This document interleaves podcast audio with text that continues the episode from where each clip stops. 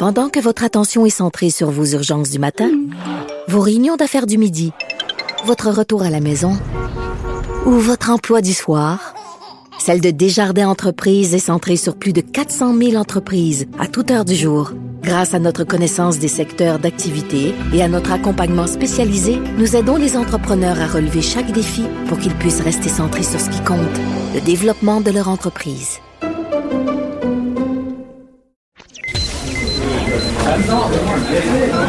Silence Veuillez vous lever.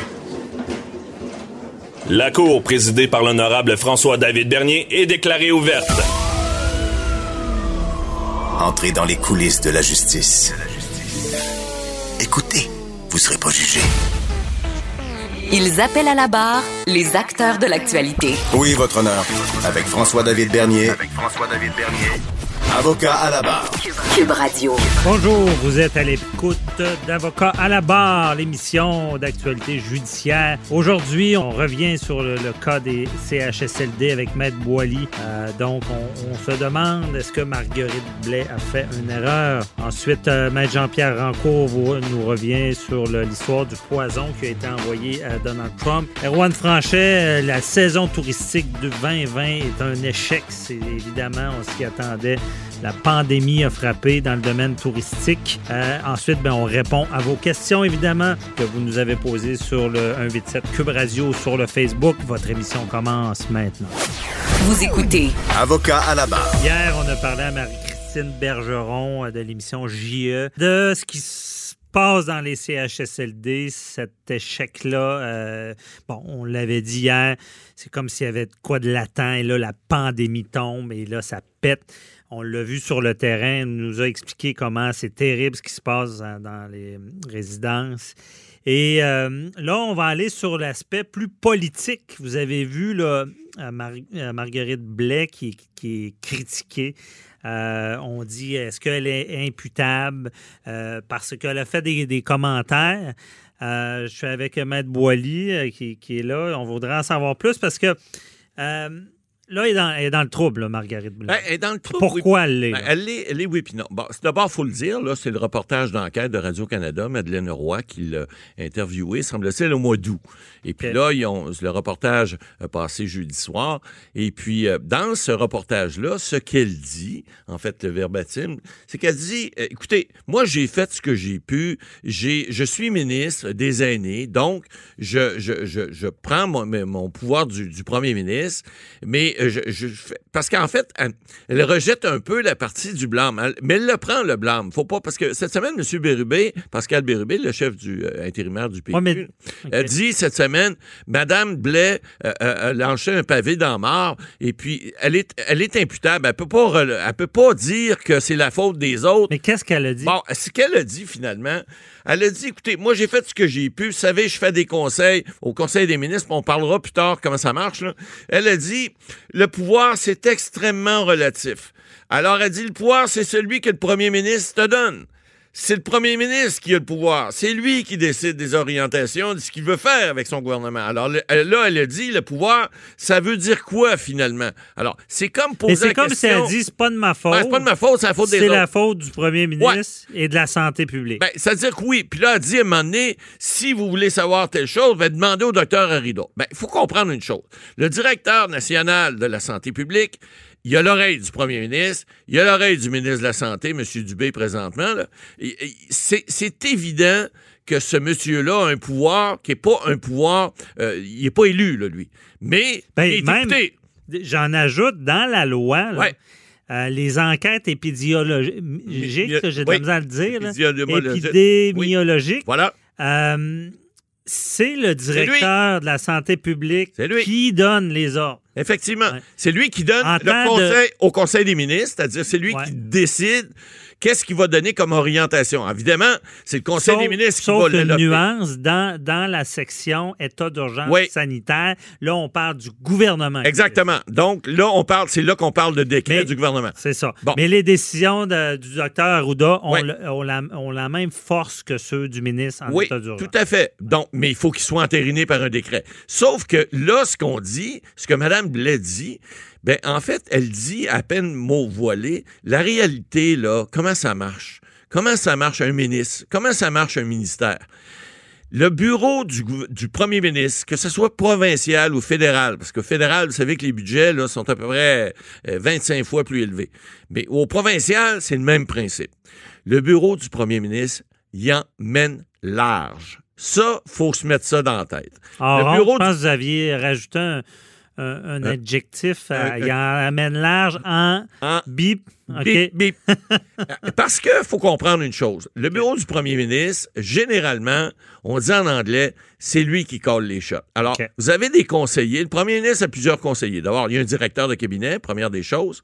Et il y a des conseillers qui sont des gens qui sont généralement, ils ont, ils ont l'oreille du premier ministre, bien sûr, mais c'est des gens qui ont des compétences dans certains domaines qui vont dire, bon, on va aller à gauche, on va aller à droite, on va aller au centre. Bon, pour faire des budgets également, il y a des, conseillers budgétaires. Alors, c'est ces gens-là qui, généralement, vont décider c'est pas eux qui votent. Eux, ils votent pas. Ce sont pas des élus. Mais c'est eux qui vont faire les grandes orientations. Et c'est à eux, généralement, que les ministres devront, euh, je dirais pas euh, euh, aller euh, se mettre à genoux, mais c'est eux que les ministres vont devoir. Je vais vous donner un exemple. Bon, vous savez que j'étais bien impliqué au fédéral. Euh, Ouais. À une certaine époque, euh, il y avait un monsieur ici à Québec, il n'y avait pas de député, il s'appelait Jean Pelletier, l'ancien maire de Québec. Je peux vous dire qu'à puis il était chef de cabinet de M. Chrétien. Je peux vous dire qu'à Ottawa, là, je vous dirais pas que même Paul Martin s'est mis à ses genoux, là, parce que je sais que lorsqu'il est décédé, il a fait un article puis il l'a planté. Mais il reste que c'est certain que même le ministre des Finances à l'époque, s'il voulait, qui était quand même le numéro 2 du gouvernement euh, dans ce temps-là, Ouais. s'il voulait passer une commande, puis qu'il passait par-dessus la tête à M. Pelletier, hmm, elle passait pas la commande. Je peux vous le dire, ça. Alors, généralement, mais Mme Blais, ce qu'elle dit aujourd'hui. Maître Boily, euh, il joue dans la même équipe. Oui, tout à fait. Est-ce que c'est normal qu'un ministre vienne dire ben c'est pas de ma faute, c'est de ta faute? Non, elle est imputable, ça c'est clair. Bon. Et là, là-dessus, M. Bérubé a parfaitement raison. Parce que le travail n'était pas dans une entrevue. Non. C'était-. Tu sais, je comprends, je sais pas tout le fonctionnement, Ouais. mais c'est de travailler. Si, si elle avait eu une décision que le premier ministre ne veut pas, le docteur Ouais. il faut qu'elle se débatte dans oui, le caucus. dans le caucus pour faire valoir ses idées. Mais après, il est trop tard. Tu vas pas Ben- dire ça sur la place publique disant ben moi je, je voulais pas aller dans non, cette non. C'est là- Surtout pas quand il y a des drames comme il y a Exact. des rapports Ben, il y a- accablants. Il y a 5000 morts, de- plus que 5000 de- morts. C'est la protectrice du, du Marie. Rinfrette, comme on a vu. Marie ouais. Rinfrette, tu peux pas. Là, je comprends mal ce qui se passe parce que là, c'est une émission qui a passé. L'en- L'entrevue était peut-être enregistrée au mois d'août, oui. avant. Et là, le timing est tombé pour Ben elle. là, c'est parce que ça tombe mal, mais il reste que, il reste quand même, parce qu'évidemment, le rapport protectrice euh, des des citoyens cette semaine vient, vient dire que, vient confirmer finalement ce qu'on savait, là, vient dire que, écoutez, il y a eu des manques, il aurait dû avoir des choses, on aurait dû euh, être proactif, réagir avant. Vous l'avez dit hier à l'émission, avec euh, la journaliste euh, de, de JE. Bon, il faut que, ça fait des années, elle, disait, ça fait 20 ans, journaliste, ça fait 20 ans qu'on en parle, ça fait 20 ans qu'on dit qu'il faut faire de quoi, puis on fait rien. Bon, ça, c'est bien beau. Mais lorsqu'on arrive au Conseil des ministres, puis qu'on est ministre, ben c'est là qu'il faut avoir du galon. C'est là que, vous savez, il y a une certaine hiérarchie au Conseil du ministre. Il y en a qui sont assis sur des chaises un peu plus grandes que d'autres. Et, et c'est comme ça. Il y a une, il y a une question là, maintenant de, de, de poids. Et puis, évidemment, on voit que Mme Blais, elle se sent un peu impuissante. Elle le dit de façon ouverte. C'est sûr qu'au mois d'août, elle, on venait de sortir de la première euh, pandémie, là, le euh, premier confinement. Bon, elle était un peu... Puis là, il y avait eu toutes ces morts-là, etc. Elle était probablement de ça. Je suis pas sûr qu'elle est contente d'entendre ça aujourd'hui. Ben non. clair. Mais là, il y en a qui remettent sa job en question. C'est sûr. Mais Boily, Mais c'est pas la première fois qu'elle met ça sur le dos des autres. On l'a vu. Sous Ouais, Jean mais- Charest était ministre, ça a Mais- été pareil. Mais d'une manière, je trouve que c'est- malhabile la façon que C'est pas très habile, fait. effectivement. Mais d'un autre côté, je- puis en avoir parlé Ben, avec ma. Christine Bergeron hier, je pense qu'ils ont donné un, un ministère qu'on va appeler patate chaude. Ben oui. Parce que, je veux dire, comment, je veux dire, il y a Patate eu des chaude. décisions des- de la santé publique Ouais. qui a fait qu'il y a eu Un impact, désastre un impact de épouvantable. morts dans les effectivement, CHSLD. Ajouter à ça, Ouais. comme je l'ai dit avant, qu'on on en a parlé hier, un système que depuis des années, les, les, les, les gens qui y travaillent Il y a des disent, lacunes ça va énormes. péter. Et là, Exact. ça a Tout le monde le pété dit. en Exact. COVID-19. Bon. Exact. Fait que, à, quelque part. À se ramasser avec la patate chaude des mains, avec, avec pas rien, puis pas de budget, puis pas de possibilité. Là, on est, on est arrivé avec les camions de pompiers, on a sorti les hausses, on a arrosé, on a essayé d'éteindre les feux, mais c'est sûr qu'il y a de la braise partout, puis les feux ont repogné à bien des endroits. Alors, c'est certain qu'elle... Comment, comment elle pouvait, comment elle peut sortir? Parce que, tu sais, elle peut pas planter son premier ministre. Non. Euh, Puis là, ça ressemble à ça. C'est pour ça qu'elle va être un, Ben, un peu dans qu'elle va peut-être rester... Mais d'un euh, autre côté, on vient de dire qu'elle elle peut quasiment rien faire à les mains liées parce qu'elle n'a pas les éléments qu'il faut pour gérer ça. Ben- comment, Maître Boily, vous qui avez fait beaucoup de politique, là, comment qu'elle pouvait sortir avec ça? Et comment qu'elle peut jongler ben, avec d'un côté, elle peut pas dénon elle peut pas Non. planter le premier ministre, puis de l'autre côté, euh, ça Non. va tout croche d'un CHL. On appelle ça la solidarité ministérielle. Maintenant, elle, Ouais. là, elle, elle a dépassé un peu les bornes. Ouais, mais à Bérubé- quelque part- attends, attendez, à quelque part, est-ce que ça veut dire qu'un ministre qui sait qu'il y a un problème puis qu'il peut y avoir des morts se ferme la trappe? Non, pas du tout. Au contraire, faut c'est là qu'il faut qu'elle mette ses culottes. C'est là qu'il faut qu'elle mette des coups de poing sur la table et qu'elle se défende. Alors, c'est pour ça que M. Bérubé, j'allais vous dire, j'allais vous dire, M. Bérubé a pas tort de dire, hey, t'es imputable, Mme Blais, là. Toi qui es ministre, mets tes culottes, puis frappe sur la table, puis organise-toi pour que ça fonctionne. Ça, là-dessus, il n'y a pas tort. Mais d'un autre côté, faut comprendre, c'est pour ça que je vais expliquer en préambule comment ça fonctionne.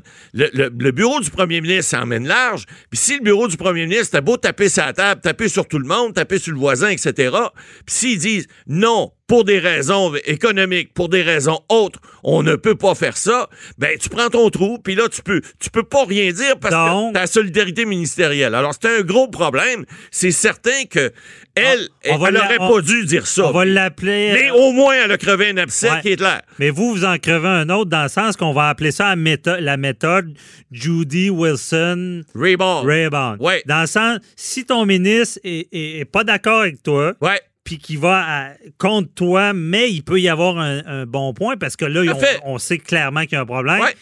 Ben, tu le tasses, t'en mets un qui pense comme toi. T'en mets un autre qui pense Fait comme que toi. qu'est-ce qui va arriver sinon, avec, tu euh, dis, prends ton trou, ferme ta boîte, puis on va régler ça autrement. Parce qu'il y a des On jeux de coulisses en famille au oui, lieu de ben, sa place publique. Ben, exactement. Et c'est pour ça qu'en politique, on parle de solidarité, parce que lorsqu'il y a un problème, faut le régler tout le monde ensemble. Ouais. Faut pas le là, régler sur la là, place là, là, les, les, le Là, pot les- a cassé. euh, Exact. Là, le, le, le, qu'est-ce le qui va arri- spinning est parti. là. Qu'est-ce qui va arriver avec Marga- Ben, écoutez, moi, je vous prédis qu'il va y avoir un remaniement ministériel, je sais pas quand, parce qu'on le fera pas tout de suite, c'est bien clair. Ça on va le faire éventuellement. Ouais. Là, ça va paraître mal, mais vous savez, des fois, ça se fait un petit peu en catimini, en couleuvre. Madame Blais est plus âgée, et ça va peut-être y permettre de prendre un petit repos, de s'occuper de son comté, etc. Ça, je serais pas surpris que ça change. On l'a fait à la santé, on a fait un coup de barre, pas parce que Mme McCann avait fait une mauvaise job, mais on a dit, garde, faut mettre un coup de barre. On a nommé M. Dubé, qui est un, un administrateur euh, reconnu. Puis euh, ça se fait. On parle de politique, mais la réalité, Ouais. ils devraient les trois assumer qu'il y a, il y a un C'est effectivement problème. le cas. Puis c'est de bord, c'est puis une travailler pandémie. ensemble. C'est une pandémie. puis on peut pas dire que des gens qui sont responsables nécessairement du virus. Le virus qui est arrivé, faut le gérer. À suivre. Merci, Maître Boily.